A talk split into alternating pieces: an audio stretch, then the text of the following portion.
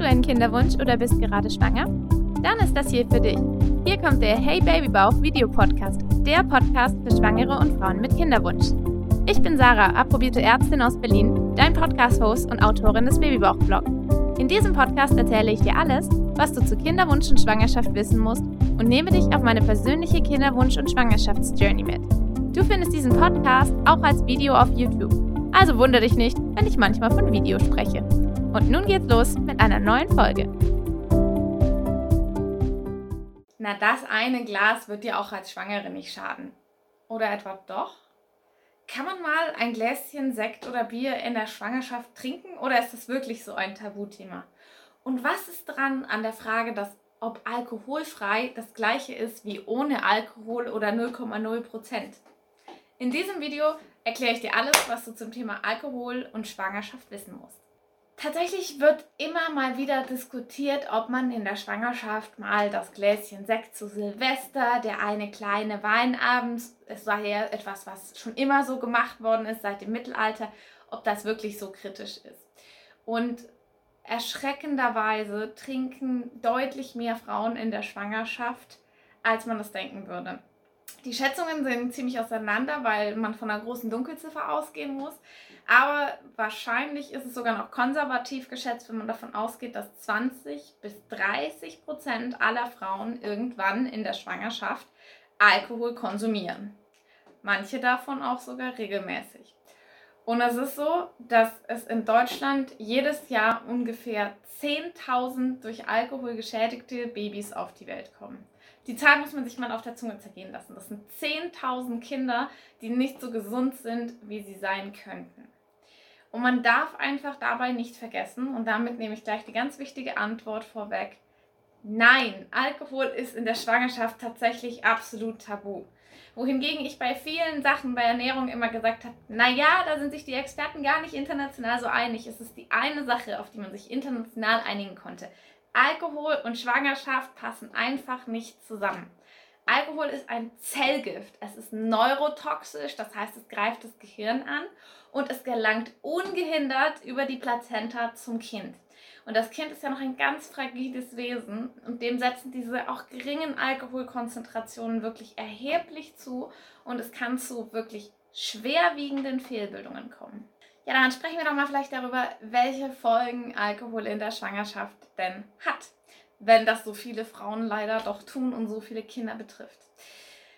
Die ausgeprägteste Form ist das fetale Alkoholsyndrom bzw. das Spektrum der Erkrankungen da außen herum. Ähm, das gibt es in schweren und milden Formen. In der Vollausprägung sind die Kinder zu klein und zu leicht. Sie haben eine Mikrozephalie, das heißt einen zu kleinen Kopf. Und sie haben auch bestimmte Gesichtsauffälligkeiten. Also wenn man weiß, wie es aussieht, erkennt man das. Das sieht man jemand an, ob die Mutter in der Schwangerschaft getrunken hat. Sie haben zum Beispiel eine ganz schmale Oberlippe häufig, ein, ein, das Lippenrot ist quasi ganz dünn. Das Filtrum, diese kleinen Striche hier, die zwischen der Nase und der Oberlippe sind, die sind verstrichen, also die fehlen. Häufig ist auch die Nase etwas deformiert, die Augen sind klein, die können nach unten herabfallen. Also eines der Sachen kann natürlich auch mal so in dem Gesicht auftreten, aber alles zusammen ist schon sehr klassisch. Ich habe das leider schon mal gesehen und dachte mir, oh Mist, ich weiß, was da passiert ist. Und das Kind hatte auch mehr als nur Auffälligkeiten im Gesicht, weil das ist das nächste. Wie gesagt, es ist neurotoxisch, es wirkt aufs Gehirn, es schädigt das Gehirn, es führt aber auch zu multiplen Fehlbildungen an verschiedenen Organsystemen. Das Herz kann betroffen sein, der Urogenitaltrakt, also sprich Harnröhre, Niere, all das kann alles fehlgebildet sein. Auch beim Darm kann es zu Fehlbildungen kommen. Also kurzum, der ganze Organismus kann betroffen sein. Schwere Formen von diesem fetalen Alkoholsyndrom erwartet man ab etwa 60 Milligramm pro Tag Alkohol, wenn die Mutter das zu sich nimmt in der Schwangerschaft. Mildere ab 30. Und falls ihr euch jetzt fragt, wie viel das ist, 30 sind ungefähr 0,3 Liter Wein oder 1 Liter Bier am Tag. Und ja, das sind die milden Formen. Das heißt, es gibt Frauen, die deutlich mehr konsumieren, im Durchschnitt täglich in der Schwangerschaft. Aber selbst wenn es nicht zum Vollbild eines fetalen Alkoholsyndroms kommt, weil vielleicht ein bisschen weniger getrunken wird, nur so zwei, drei Mal in der Woche, was natürlich zwei, drei Mal zu viel ist, Dann gibt es noch andere Sachen, über die wir sprechen müssen, über die auch vorkommen. Und zwar ist einmal eine der Fragestellungen wirklich auch, inwieweit es zu einer Intelligenzminderung bei den Kindern kommt. Auch bei gelegentlichem Konsum, also wirklich dieses eine Glas. Das ist nicht ausgeschlossen, es ist nicht ganz eindeutig die Datenlage, das muss man sagen. Es ist nicht zweifelsfrei erwiesen, auch äh, um das Thema Aufmerksamkeitsstörungen und Aufmerksamkeitshyperaktivitätssyndrom gibt es viele Hinweise, dass Alkohol auch in geringen und gelegentlichen Dosen das Risiko dafür erhöht. Es ist aber nicht ganz geklärt. Aber ehrlich gesagt finde ich es ziemlich nachvollziehbar, wenn man überlegt, dass es was es in der Vollausprägung macht, dass dann geringere Dosen auch bereits genau dazu führen. Darüber hinaus erschwert Alkohol die Aufnahme verschiedener Vitamine und Spurenelemente, was dazu führt, dass häufig ein Vitaminmangel vorliegt bei Alkoholkonsum. Bei schwerem Alkoholkonsum ist klassisch der Mangel an Vitamin B2, Thiamin, aber auch andere Vitamine werden schlechter aufgenommen. Und das führt dann auch wieder zum Mangel beim Fötus und das wiederum führt dann auch dazu, dass es eben zu Fehlbildungen und Störungen in der Embryonalentwicklung kommt. Ja, und die schwerste Störung in der Embryonalentwicklung, das sei hier auch mal angesprochen, Alkoholkonsum in der Schwangerschaft erhöht das Fehlgeburtsrisiko. Und zwar nicht nur im ersten Trimester. Ja, in den Wochen 8 bis 10 ist vermutlich die Wahrscheinlichkeit am höchsten, dass es zu einer Fehlgeburt kommt durch Alkoholkonsum. Aber auch über das erste Trimester hinaus, auch im zweiten Trimester, kann Alkoholkonsum wirklich dazu führen, dass ihr das Kind verliert. Und ich glaube, das, also ich habe zwei Fehlgeburten gehabt. Das wünsche ich keiner Frau und das wünscht sich keine Frau. Das ist kein Glas Alkohol der Welt wert. So, jetzt habe ich ja gerade schon die Frühschwangerschaft angesprochen und jetzt erschreckt vielleicht die eine von euch entsetzlich und sagt sich, um Gottes Willen, ich habe ein paar Tage nach Eisprung noch was getrunken. Habe ich jetzt mein Kind schon geschädigt? Und hier habe ich eine kleine Entwarnung. Man geht davon aus, dass in den ersten zwei Wochen nach Eisprung das Ganze nach einem sogenannten Alles- oder Nichts-Prinzip ähm, stattfindet. Also sprich, wenn der Embryo nicht in der Zeit verloren geht, dann hat er vermutlich davon keine Schäden getragen. Das liegt auch daran, dass ja erst überhaupt fünf bis sechs Tage nach Eisprung findet ja der erste Anschluss ans Blutgefäßsystem statt. Vorher wandert ja dieser Embryo noch, also die befruchtete Eizelle, die sich dann teilt und zum 2 und 4 und 8 Zeller und so weiter wird und dann zur Blastozyste, die wandert ja noch durch den Eileiter. Und dann nistet sie sich ja erst an Tag 5 bis 6 in der Gebärmutter vollends ein und schließt sich ans Blutgefäßsystem an. Vorher kommt sie also auch nicht an den Alkohol. Also insofern ein bis zwei Tage nach Eisprung, wenn das passiert ist, kann eigentlich nichts passiert sein.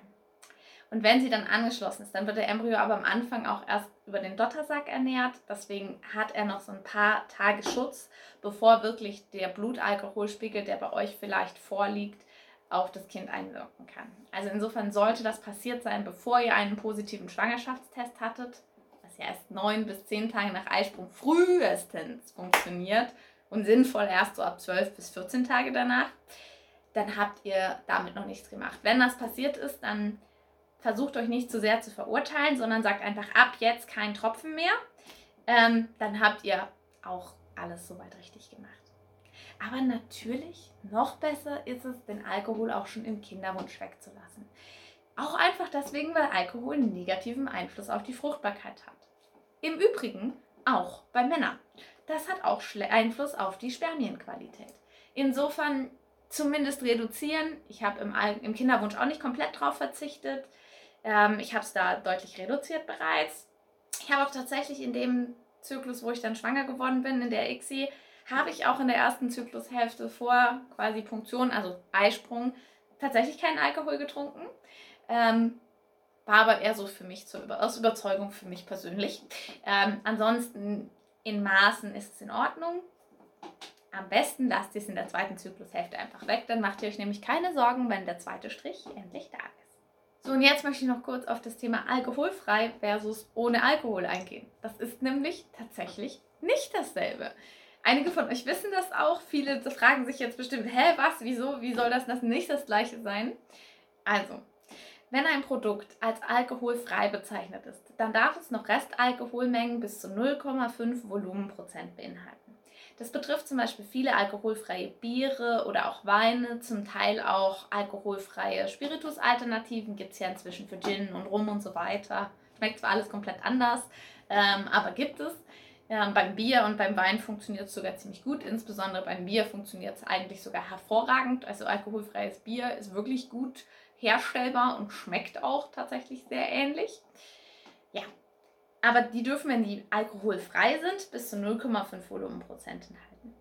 Wenn da drauf steht auf dem Produkt ohne Alkohol oder 0,0 Promille, dann darf wirklich gar kein Restalkohol mehr da sein. Da müssen häufig die Produktionsmechanismen verändert werden. Also zum Beispiel bei alkoholfreiem Sekt ist häufig die Produktion dann komplett anders als die von alkoholfreiem. Weil das ist nämlich meistens Sekt, dem der Alkohol entzogen wird, dann bleiben Reste übrig. Das andere war nie wirklich ein alkoholhaltiger Wein oder Sekt.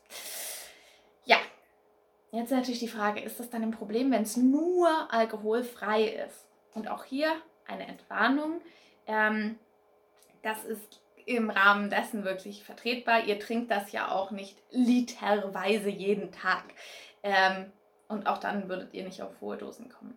Und man sollte dazu auch wissen, dass auch zum Beispiel Fruchtsäfte in Deutschland bis zu 0,38 Volumenprozent Alkohol enthalten können und dürfen, einfach durch die Gärungsprozesse. Und ähm, zum Beispiel Bananen können bis zu 1% enthalten, wenn die reifer werden. Und der Sauerkrautsaft, den finde ich ja immer so eine nette Ausnahme, ähm, der darf 2% Alkohol enthalten. Ich glaube, der wird auch nicht in Massen getrunken, ehrlicherweise. Vermutlich. Schreibt mir mal in die Kommentare, ähm, ob ihr das trinkt oder was ihr vielleicht von diesen Getränken alles schon mal zu euch nehmt. Trinkt ihr viel Saft? Der hat übrigens auch sehr, sehr viel Zucker im Gegensatz zu alkoholfreiem Bier, das ja ein relativ zuckerarmes und isotonisches Getränk ist. Ähm, und bei dem es tatsächlich super vertretbar ist, davon hin und wieder mal ein Gläschen oder eine Flasche zu trinken. Ich habe das in der Schwangerschaft auch gemacht. Auch da gilt natürlich in Maßen, wie eigentlich bei fast allem. Aber also meines Erachtens nach muss man da nicht unterscheiden und kann auch guten Gewissens alkoholfreie Produkte in der Schwangerschaft zu sich nehmen. Aber ich dachte mir, ich erkläre euch das auf jeden Fall mal. Und ansonsten verlinke ich euch auch unten in der Videobeschreibung noch ein paar Quellen, wo ihr mehr findet, auch noch zum gut verständlich geschrieben zum Thema Alkohol in der Schwangerschaft. Die eine Seite ist auch vom Deutschen Brauerbund, der übrigens auch dieses Video mit gesponsert hat, weil die sich nämlich auch dafür einsetzen, dass Frauen in der Schwangerschaft auf Alkohol verzichten und da auch eine super coole Informationsseite dazu gemacht haben. Ähm, die, wie gesagt, verlinke ich euch unten auch in der Videobeschreibung. Ähm, könnt ihr euch mal anschauen.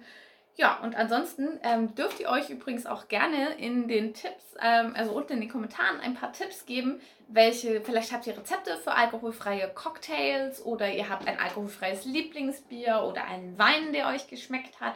Dann schreibt das gerne für die anderen Frauen unten in die Kommentare. Ich habe da auch ganz viel ausprobiert und fand das immer total hilfreich.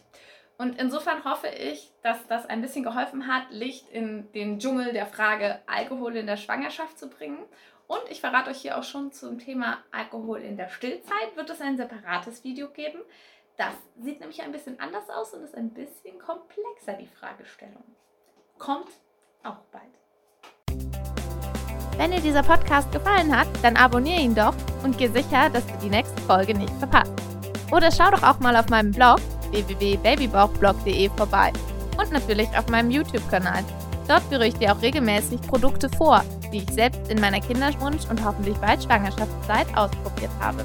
Und natürlich ist der Babybauch-Blog auch auf anderen Social-Media-Kanälen vertreten. Egal, ob du in meiner Facebook-Gruppe mit mir und anderen Frauen diskutierst oder dich mit mir auf Instagram vernetzt. Ich freue mich auf jeden Fall von dir zu hören und wünsche dir jetzt noch eine wunderschöne Woche.